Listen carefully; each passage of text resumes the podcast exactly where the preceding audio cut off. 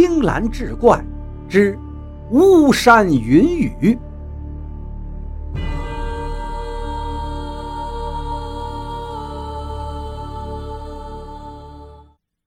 书接上回，韩三秋见状，连忙解围道：“区区一些银两，何足挂齿？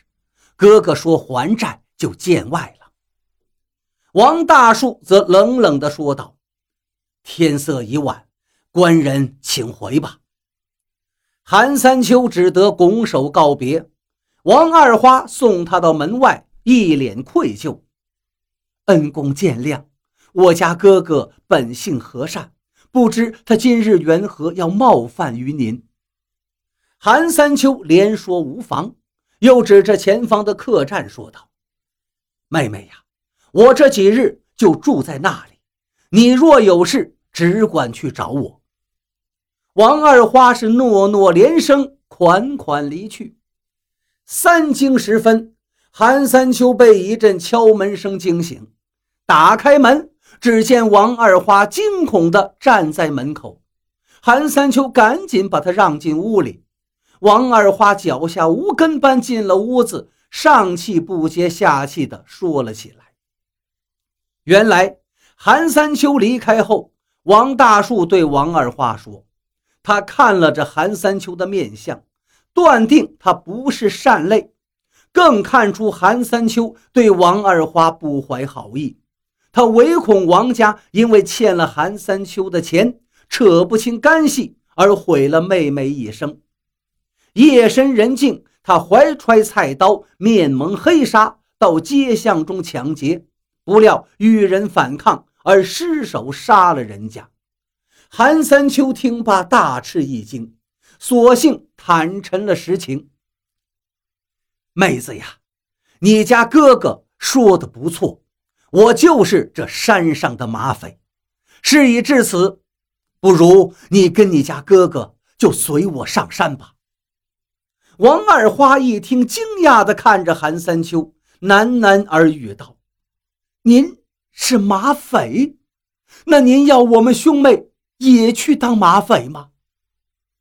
韩三秋道：“妹子呀，当今天下大乱，民不聊生，与其像蝼蚁一般任人踩踏，还真不如到山上逍遥快活。况且你家哥哥已犯下命案，山下岂是久留之地呀？”王二花没了主意，嘤嘤哭泣。韩三秋拉起他，一路又回到王家，但见王大树早就乱了方寸，窝在墙角瑟瑟发抖。韩三秋不由分说，也把他拽了起来，拔腿就走。王二花只好跟在后面。三人行至祭祀堂处，韩三秋喊醒了郎中，又塞给他一把银子，道。这些银子你且收下，好好医治老爹。老爹若有个三长两短，我便拿你试问。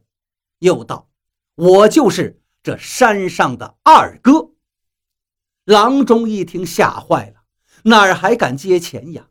韩三秋则大吼一声道：“拿着！”随后丢下目瞪口呆的郎中，带着兄妹二人消失在夜色里。三个人星夜兼程，不日就攀上了乌云顶。马占山领着众兄弟在英雄堂给他们接风。马占山一见王二花如此俏丽，便道：“难怪我二弟动心，弟妹果真是绝色佳人呐。”王二花一听，顿时红了脸，那躲躲闪闪的模样更加惹人怜爱。一众匪徒都看直了眼睛，马占山更是哈哈大笑：“哈哈哈哈哈！妹子莫怕，别看这帮男人恨不能吃了你，可是他们绝对不敢对你无礼。山里还有女人，是你嫂子，日后你跟她一起赏花听风便是。”马占山说的嫂子，就是他的压寨夫人。名叫许翠红，他们还有个两岁的儿子，叫马传宗。而此时，王大树已从杀人逃命的惊恐中走了出来，哭哭啼啼的要下山。马占山把脸一板，喝道：“休得聒噪！若不是看在二弟与弟妹的面子上，我早就一刀杀了你。”王大树便不敢再聒噪了。韩三秋也在一旁劝道：“哥哥，你好生在这山上待着。”还做你的厨子为营生，给弟兄们烧饭做菜，大块吃肉，大碗喝酒，岂不快活？马占山一听，却喝止了。二弟此言差矣，岂能让一个陌生人给我英雄堂百十号兄弟们做饭？按规矩，本要先给他一把刀，让他下山做了马匪应做之事，再给他一副碗筷的。看在你与二夫人的面子上，那就先给他碗筷吧。韩三秋闹了个大红脸，也是诺诺为为。两天后，在马占山的操办之下，韩三秋跟王二花办了婚事。虽然这兄妹俩一千个不情愿，但是被逼上梁山，岂敢不从？新房就在马占山府邸的隔壁。洞房花烛夜，韩三秋搂着王二花，柔声细语：“娘子，我知你并不情愿下嫁于我，请见谅。三秋先斩后奏，娘子你且听真，我韩三秋日后若不好好待你，必遭天打雷劈。”王二花长叹一声，并不说话。灯光之下，两腮羞红。韩三秋看的是心惊摇荡，于是温柔地撕开了他的衣衫。几日后，韩三秋携王二花拜见大舅子王大树。王大树望着妹妹，半晌无言。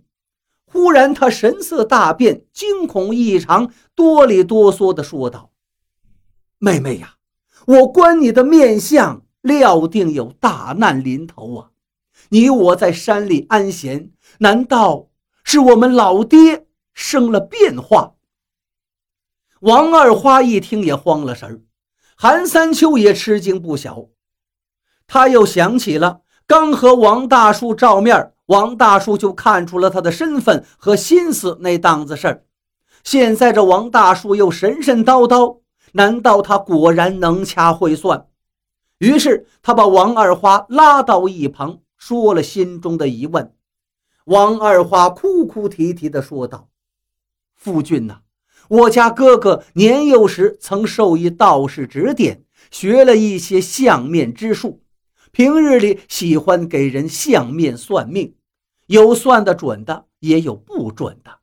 相公还记得我哥哥被县衙打伤之事吗？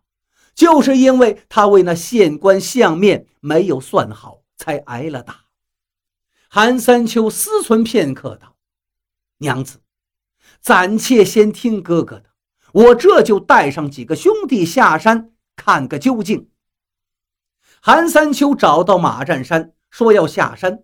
马占山说道：“你采娶了新娘子，还想去寻花问柳吗？”韩三秋拱手道：“大哥，三秋从此之后再不做那些肮脏之事。”我与娘子还有哥哥上山时走得匆忙，留下老爹还在诊所那里。哥哥早先就是相面先生，今日之晨看娘子面相，算出老爹有事，我需要下山看个究竟。马占山还是不以为然道：“区区一个衰人，他的话你还能相信？”韩三秋便说了跟王大树初次见面的事情，又说道：“我且去看个究竟，一来让娘子安心，二来也验证哥哥是否真的能掐会算。”马占山这才点头道：“那你速去速回。”韩三秋挑了几个兄弟，王二花、王大树也要同行。韩三秋不舍得娘子颠簸之苦。只同意带着王大树一行人日夜兼程，到了巫山城后，便直奔那祭祠堂。入得门来，却见是人去屋空。韩三秋顿觉不妙，四下搜索，只见一方便笺上书道：“好汉爷，那老丈旧病复发，终于咽气归天。小的惹不起你等，只得是背井离乡。老丈的尸骨业已安葬，勿挂。”